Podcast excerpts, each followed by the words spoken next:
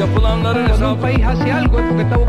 toga očekujemo. Najveće There is going to be peace and legislation.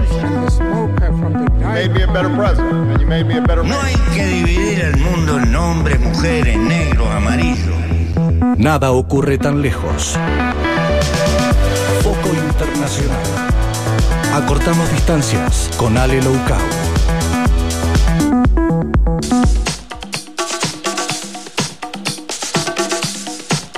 Bueno, la presentamos a ella, ella trabaja todos los días, feriados, fines de semana, todos los días está allí con la información. Ale, querida, ¿cómo te va? Buen día. Hola, ¿qué tal? ¿Cómo están por ahí? Bien, bien, acá andamos con un equipo reducido por Viernes Santo, pero al aire, como siempre.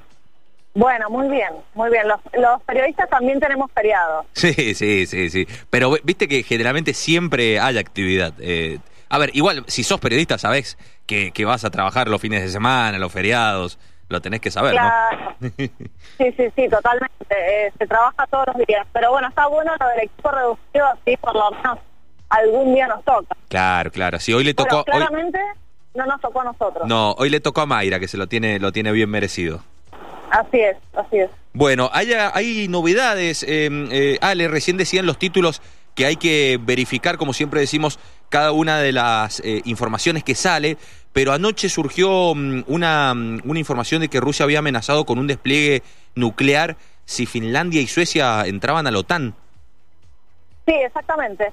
Eh, así es. Lo que lo que dijo, bueno, el gobierno ruso fue que si eh, la, bueno, la OTAN insistía con la incorporación de dos países que en realidad se mantienen neutrales eh, y no no están en la OTAN, o sea, son socios pero no están eh, lo que se dice no son miembros plenos de la OTAN, Claro. iba a desplegar misiles en el Báltico, porque bueno, en realidad eh, el propósito principal de esta de esta guerra por supuesto está la cuestión territorial del Donbass y de Crimea, pero el otro propósito es parar la extensión de una organización militar enemiga para Rusia que lo considera una amenaza. Entonces, bueno, ante la posibilidad del avance de la OTAN, claramente Rusia eh, está dispuesta a amenazar con cualquier tipo de, de, de ofensivas, ¿no? Para que Claro. para evitarlo. Pero Sí. bueno, en principio la verdad es que habría que ver si eso termina ocurriendo, sobre todo porque hay algunas diferencias.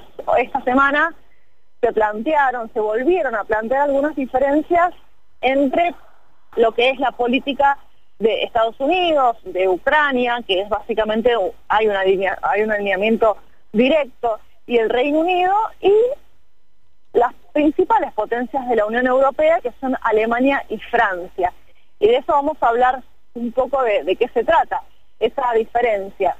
En principio, lo que sucedió esta semana fue que Estados Unidos aprobó un paquete de eh, 800 millones de dólares eh, en transferencia de armamento a Ucrania y la Unión Europea, en eh, consonancia, eh, planteó enviar 500 millones de dólares eh, de armamento a Ucrania.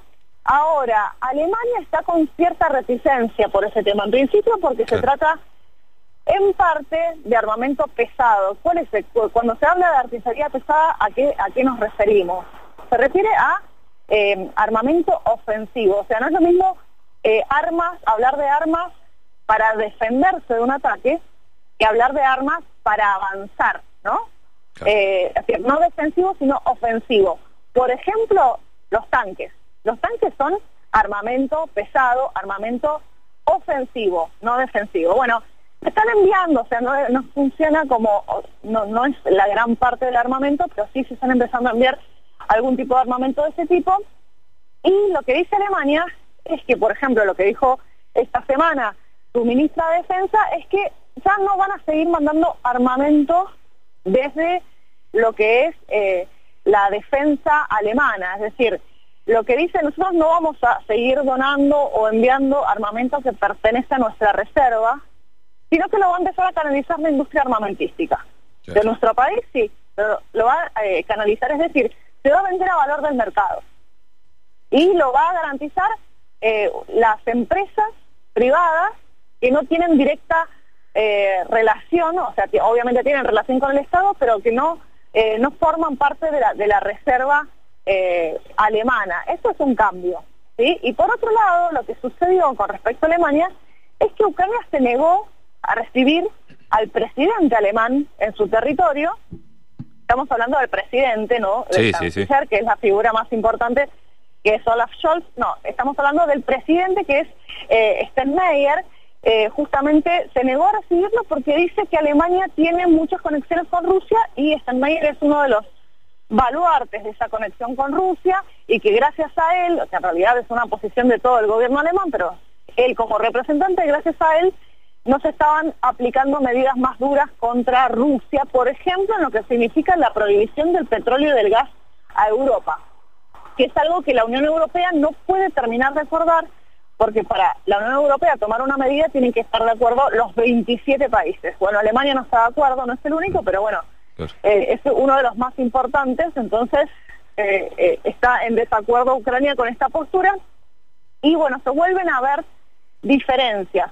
Olaf Scholz, el canciller alemán, dijo que esta, esta no recepción del presidente en suelo ucraniano se puede considerar una ofensa, que es irritante, dijo textual, y bueno, eh, se puede considerar también eh, justamente como una de las diferencias. El otro que opinó sobre eh, básicamente la línea estadounidense en relación a Ucrania es Emmanuel Macron, que sabemos que está ante una encrucijada importante porque, bueno, tiene un balotaje a fin de mes, en poquito tiempo, el 24 de abril, y hay mucha discusión respecto a la política exterior francesa, sobre todo porque hay una crisis al interior Claro. de, de Francia, hay problemas de eh, desigualdad y todo lo que tenga que ver con la guerra, con invertir para la guerra, no es tan bien visto por la población francesa. Claro. Entonces, eh, tienen a una Marine Le Pen que dice, nosotros si ganamos vamos a retirar a Francia del alto mando de la OTAN, y eso es considerado por los franceses como algo bueno,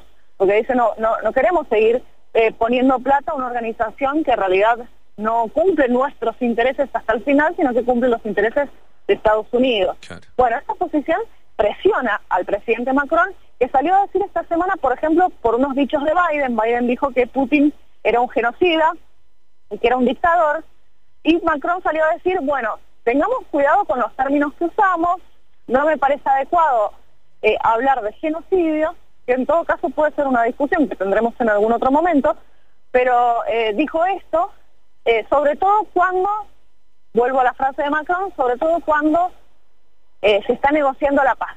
O sea, no se puede decir a una persona con la cual estás negociando la paz, decirle dictador y genocida.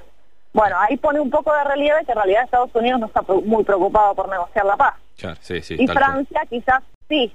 Francia, por más que no, se ha mostrado bastante impotente para interceder, porque Putin no lo considera un interlocutor válido, quizás con razón, sí se sabe, se entiende que Francia no está interesado en que siga el conflicto y que lo está perjudicando. Bueno, entonces ahí todo se mete esta, esta cuestión de las diferencias en Europa respecto de eh, la política de, de Estados Unidos. Claro. Así que bueno, As- así más o menos Sí. está el panorama de la guerra que, por otro lado, seguimos con, estamos, cumplimos los 50 días de guerra Sí. y no hay ninguna perspectiva de volver a las negociaciones por el acuerdo de paz. Claro, eso justamente te iba, te iba a preguntar, lo que hace mm, algunos días, semanas, empezaba a salir y surgir una esperanza de negociaciones que podían llegar a, a una paz o a un alto al fuego, pareciera que quedó en la nada, ¿no? Eh, hoy ya no hay tantas negociaciones. No, estás totalmente estancado. Lo dijo hasta el mismo presidente Putin.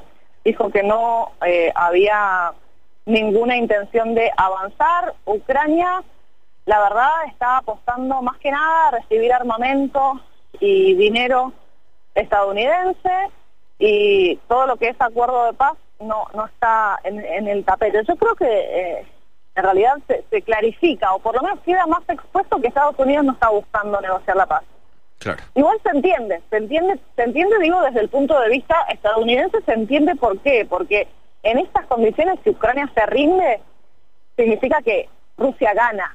Y sí. Digo, si, por ejemplo, le concede Crimea, concede la independencia al Donbass y además eh, Ucrania se declara neutral, Rusia gana y esto a Estados Unidos no le conviene. O sea, si se negocia la paz ahora. Eh, Sí. El problema es que, bueno, para que no, nego- que no negocie la paz significa que una, un largo y tortuoso día a día de la población ucraniana en el medio de la guerra, ¿no? Sí, Pero sí, eso cual. no le importa mucho a los gobernantes, como, como vimos. Ale, ¿y esas informaciones que indican que Zelensky, el presidente ucraniano, eh, ha dicho que mm, eh, quiere negociar? ¿qué, ¿Cuál sería la negociación por parte de Ucrania? ¿Qué podría ofrecer? No, es que en realidad Ucrania ha tenido una actitud muy vacilante. Siempre dice que queremos negociar, avanza, se reúne, retrocede, a- Claro. dice que- que- que está de acuerdo en negociar tal punto, después se retira. Es muy vacilante. Yo creo que es más que nada para eh, presionar a las potencias europeas y amenazarlas con que va a negociar y si negocia se rinde y a las potencias europe- eh, perdón, a las potencias occidentales esto no lo favorece, entonces dice voy a negociar, ¿eh? Claro. Sí, Ojo, porque voy a negociar y ustedes van a perder. Y, no, y, no no es, negocio. y no es tan así. Y en realidad no negocia. Es como una, nego- una negociación que, que- que hace Zelensky, pero en realidad está más que nada muy supeditado a la, a la política exterior estadounidense. Lamentablemente, Sí. lamentablemente no, es un- no se puede hablar de que Zelensky tiene una estrategia propia. Claro, tal cual. Bueno, eh, la última, antes de finalizar, ¿cuándo es la segunda vuelta del balotaje en Francia? El balotaje en Francia es el 24 de abril. Claro. Este domingo Ahora. no, el otro. El otro, exactamente. Así que bueno, uno- un dato interesante es que la Unión Europea dijo que iba a suspender, a, eh, tomar algunas medidas porque querían esperar a las elecciones francesas, Claro. porque saben que Macron está medio complicado eh, con respecto a la OTAN, por ejemplo, bueno, lo que hablábamos recién, y que todas las medidas que tengan que ver con el involucramiento de Francia en la OTAN puede llegar a desfavorecer a Emmanuel Macron y por supuesto porque no quieren que gane Le Pen, Claro. que la consideran una aliada de Rusia, Claro. que en parte podría decirse que es parcialmente verdad. claro, tal cual. Ale, muchísimas gracias, eh, muy claro como siempre y bueno, nos eh, reencontramos la semana que viene. Así es, hablamos la semana que viene. Les mando un abrazo grande y que tengan un feliz feriado. Igualmente para vos, saludos. Gracias. Chao, chao.